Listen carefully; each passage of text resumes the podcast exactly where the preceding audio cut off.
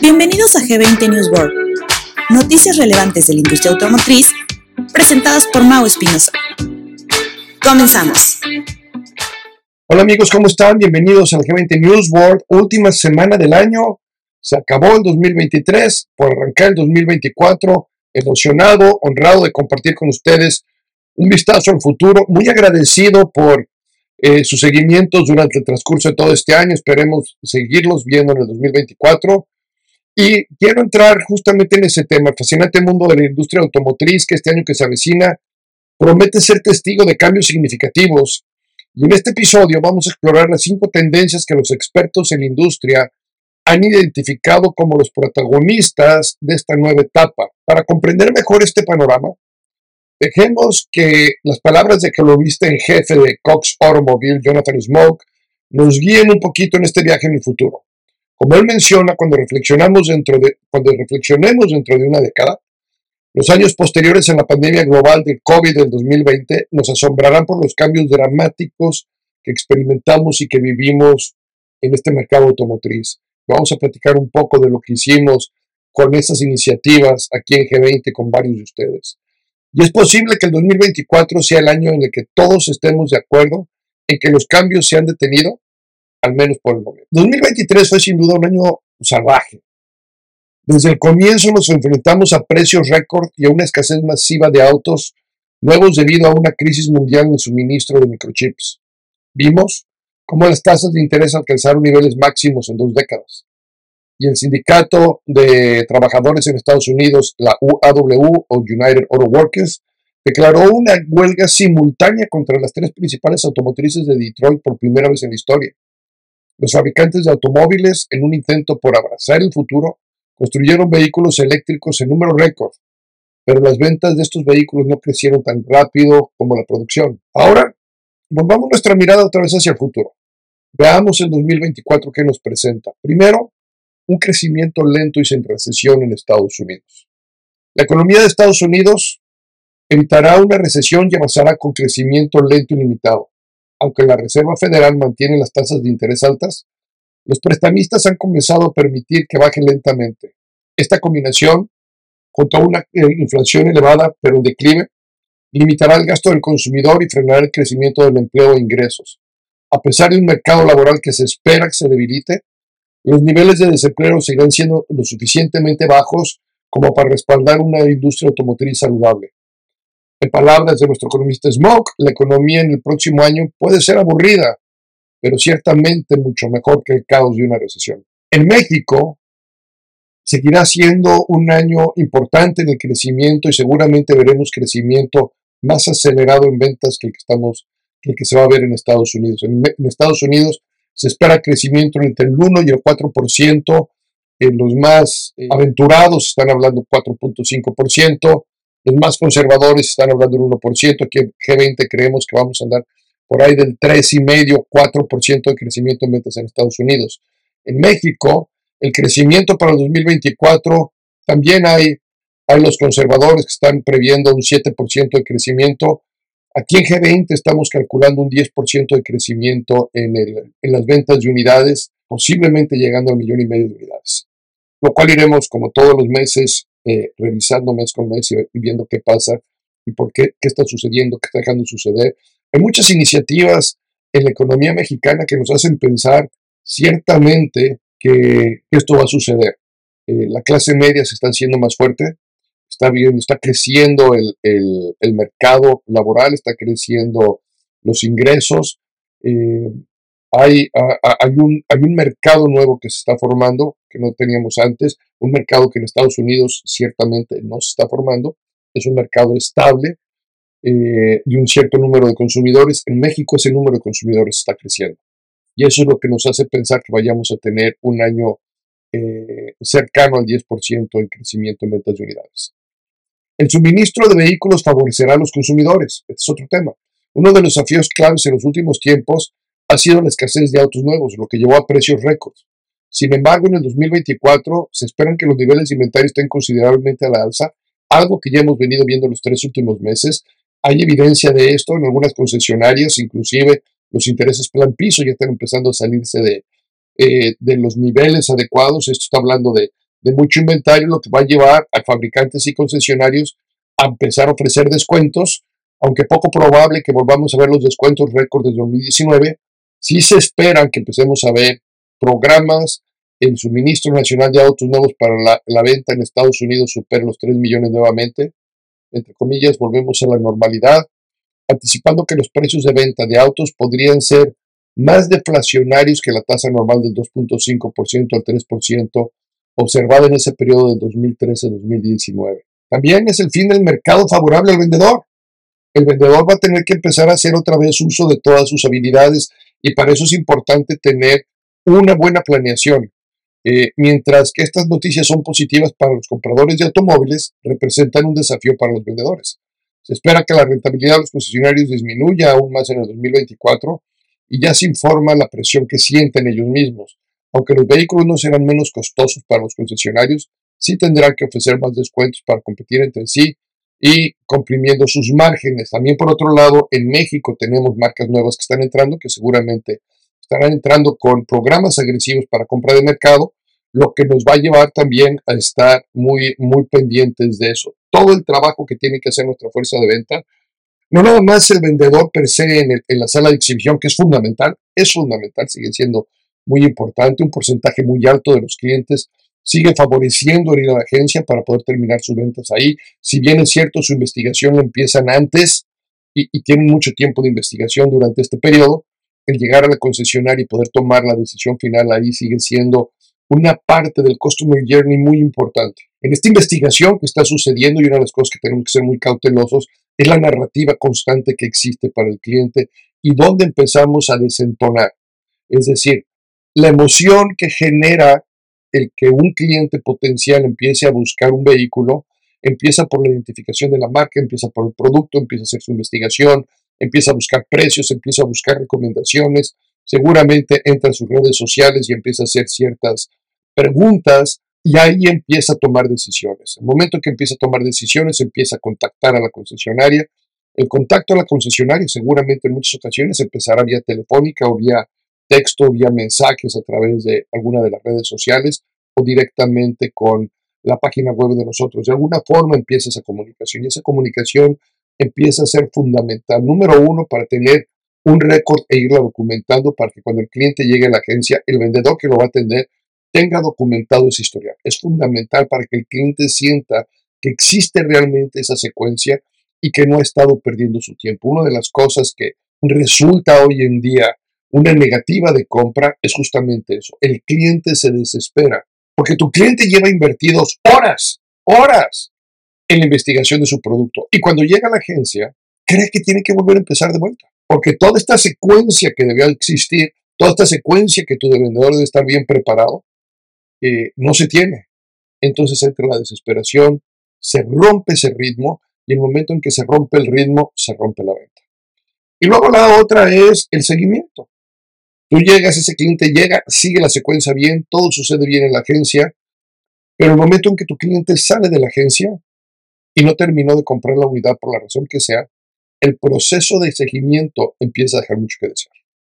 Entonces, ahí va a haber muchas cosas que tenemos que hacer en nuestro proceso, en nuestro sistema de ventas, en nuestra narrativa de ventas, en nuestros customer journeys que tenemos, los tenemos que tener muy bien identificados.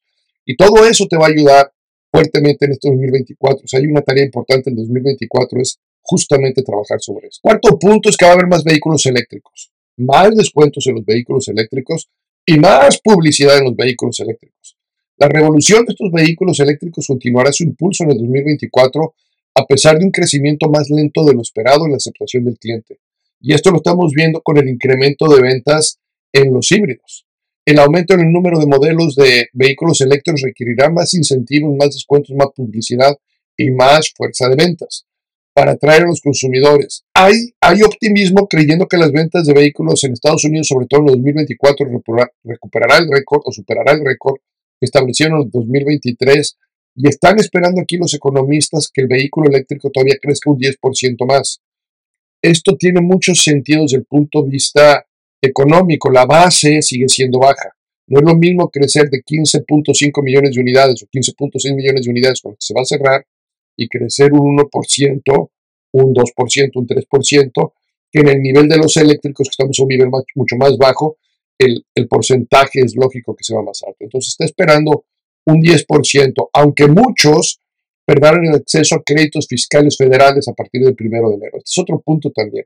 en Estados Unidos, este incentivo fiscal que existió va a empezar a no ser completo para todas las unidades y eso va a requerir seguramente ciertos incentivos de, tanto de fabricantes como de distribuidores si quieren seguir colocando bien sus vehículos eléctricos. Va a ser definitivamente un desafío. El quinto punto, normal, agradable, agradable, normal. Después de cuatro años de todo menos, de todo menos normal, se espera que el equilibrio regrese al mercado automotriz, tanto en Estados Unidos, sobre todo en Estados Unidos, México va a tener todavía un impacto eh, de normalidad, pero va a seguir, va a seguir acelerado. Eh, la diferencia de México, eh, una de las diferencias claves del mercado mexicano con el mercado americano son todas las marcas chinas que están entrando, todo ese impulso que está entrando al sector automotriz y por otro lado todo el crecimiento económico con todo lo que es el nearshoring, eh, y todos los desarrollos que están existiendo en el país, todas las entradas de nuevas empresas, eh, los crecimientos en los ingresos laborales, como se les mencionaba antes, todo eso va a tener un impacto importante. Entonces, mientras que en Estados Unidos se espera cierto equilibrio, en México a lo mejor vamos a seguir viendo ciertos picos y, y, va a ser muy agresiva la parte en la que vamos a tener que trabajar en nuestras ventas. Sí tener un control muy claro desde nuestros gerentes hacia abajo, entender el, el, concepto de la visión que debemos de tener y cómo las metas empatan esa visión, y vamos a hablar un poquito de eso también.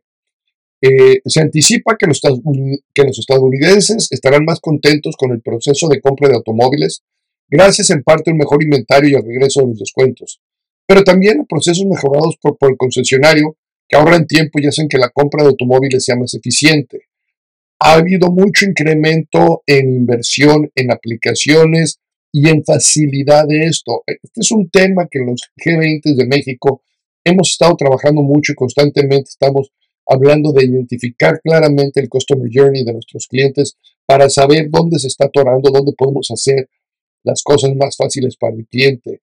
Eh, un equipo de economistas en Estados Unidos dice que es momento para tomar un respiro.